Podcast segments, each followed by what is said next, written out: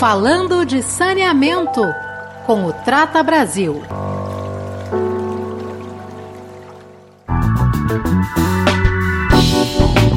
Olá, sejam bem-vindos ao nosso podcast Falando de Saneamento, o novo meio digital do Instituto Trata Brasil, para conversar com nossos embaixadores, parceiros e especialistas em saneamento básico. Eu sou Rubens Filho, coordenador de comunicação do Instituto Trata Brasil, e hoje eu converso com o professor Dr. Alexander Turra, do Instituto Oceanográfico da Universidade de São Paulo.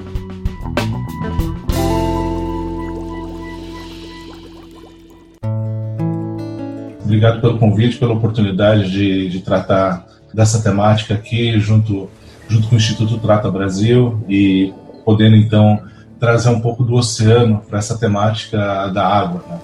E, enfim, eu sou biólogo, estou no Instituto Oceanográfico da Universidade de São Paulo desde 2006, trabalhando com abordagem de gestão costeira e governança, conservação, impacto ambiental. E em 2008 criei a Cátedra Unesco para a Sustentabilidade do Oceano, que está vinculada ao Instituto Oceanográfico e ao Instituto de Estudos Avançados da Universidade de São Paulo.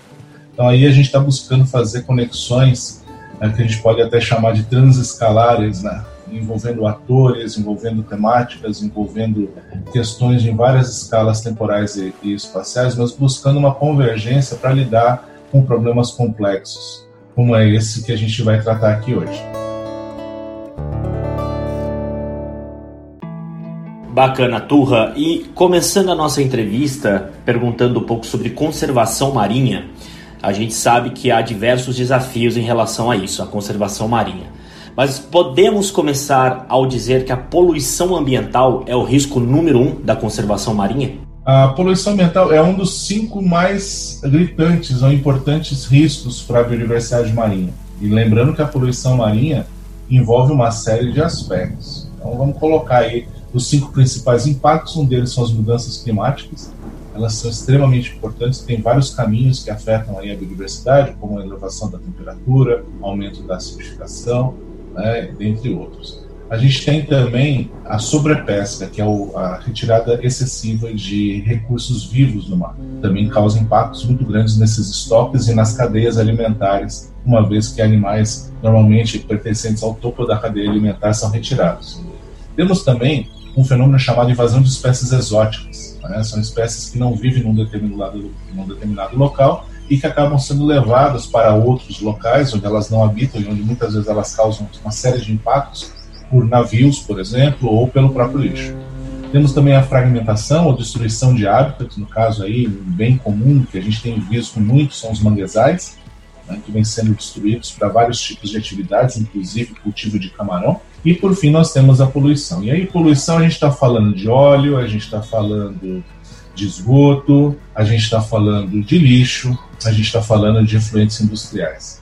Na verdade, o que, que isso significa para a sociedade? Quão importante é esse tema para quem está aqui uh, distante, digamos assim, de mares, de regiões litorâneas? O que, que isso tem a ver com, com essas pessoas? Bom, o oceano ele tem ah, uma capacidade enorme de prover serviços e recursos para a sociedade. Se o ambiente marinho não está saudável, ele perde essa capacidade. Então, em linhas gerais, é, essa é a linha de argumentação. Agora, para exemplificar isso, a gente pode falar, por exemplo, as pessoas que acabam comendo peixe, peixe marinho.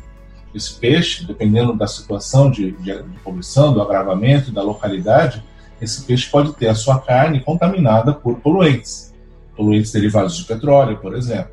Então, o, a, a, sociedade, mesmo que nas né, pessoas que não, mesmo que não estejam próximas ao mar, elas podem ser afetadas por isso. Um outro exemplo é o lixo na praia.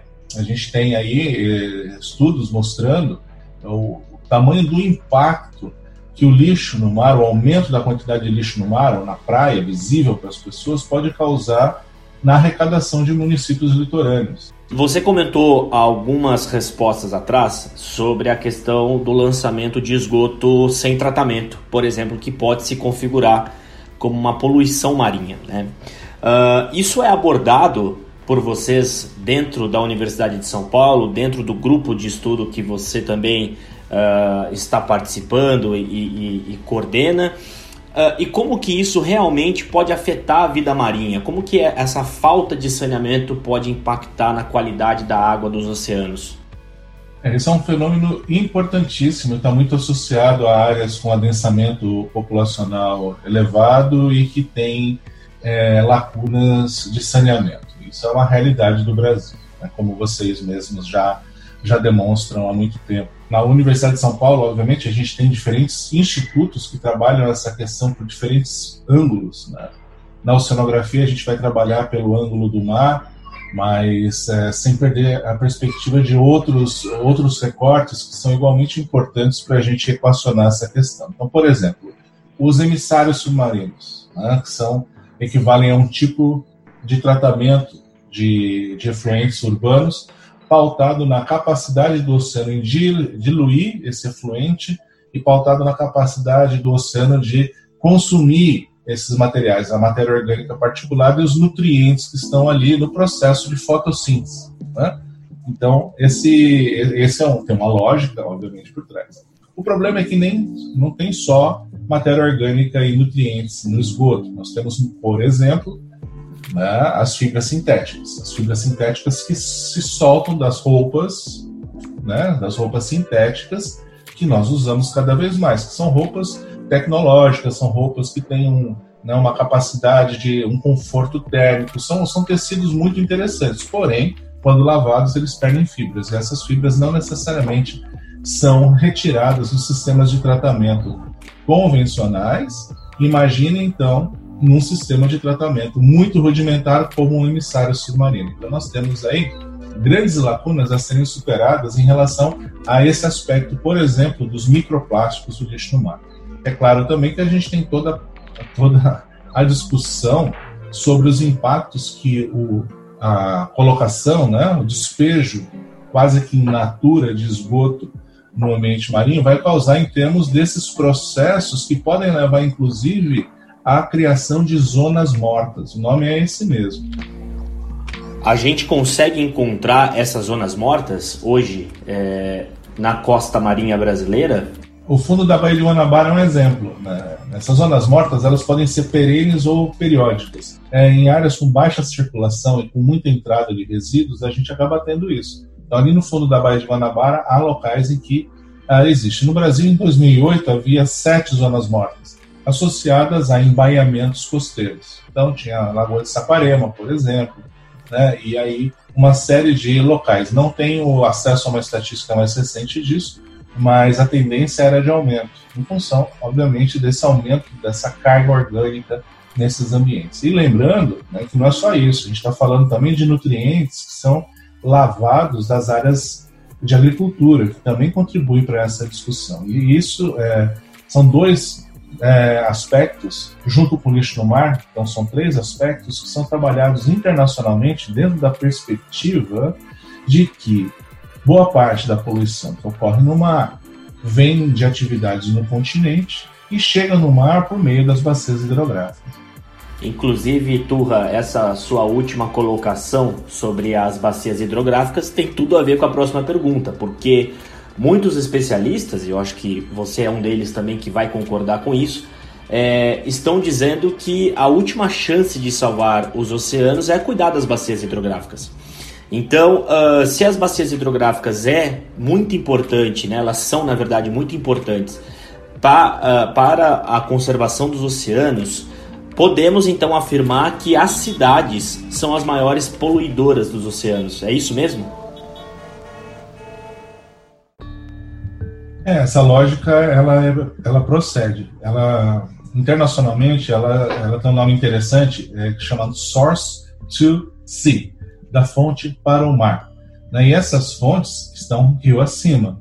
Obviamente as cidades é, equivalem a um importante é, uma importante pressão sobre esse sistema, por conta do esgoto, especialmente do lixo, mas as atividades agrícolas também, especialmente pelo, pelo, pela perda de é, fertilizantes que acabam indo para no mar. Não só isso, tem a questão da areia, né, do sedimento, que vai assorear o rio, vai fazer com que o rio tenha menos vazão, menos competência para levar o sedimento. Enfim, é, uma, é um sistema bastante complexo e a gente tem que conservar esses rios. Um jeito de conservar esses rios é mantendo uma vegetação ah, que a gente chama de mata ciliar, é protegendo as, as nascentes, fazendo com que a gente tenha aí um sistema de proteção e de produção de água no país. Né? E nesse sentido a gente precisa trabalhar com os produtores rurais e na, na perspectiva do planejamento de ocupação do solo, que é algo muitas vezes que a gente não fala quando fala em saneamento, né?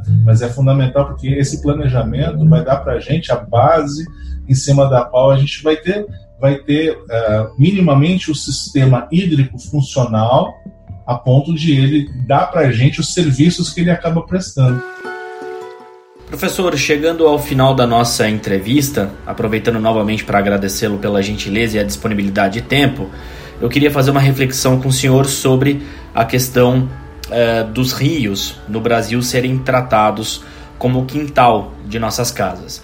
Essa é uma reflexão já feita por vários especialistas da área de recursos hídricos, até mesmo de saneamento básico, e de uma maneira geral já foi escutado isso por várias outras pessoas, de que muitas das vezes nós é, tratamos o rio no passado como o quintal da, de nossas casas, como algo que a gente não importa muito. Então a gente acaba descartando lixos ali e tratando de qualquer jeito. O senhor concorda com essa afirmação?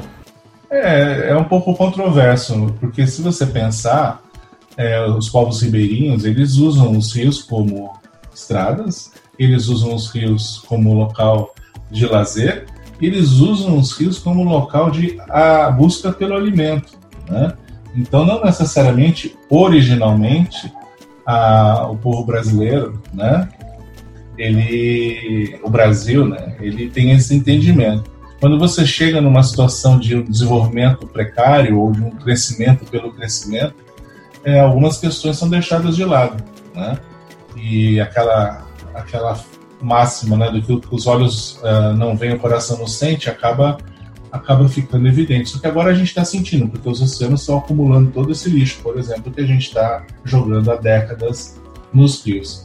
Então, o que falta, na verdade, é não é necessariamente a, a forma como a pessoa vê ah, os rios, os recursos hídricos como um quintal, assim. Eu vejo que é, as pessoas estão sem perspectiva, elas estão elas estão vivendo numa situação marginal, né?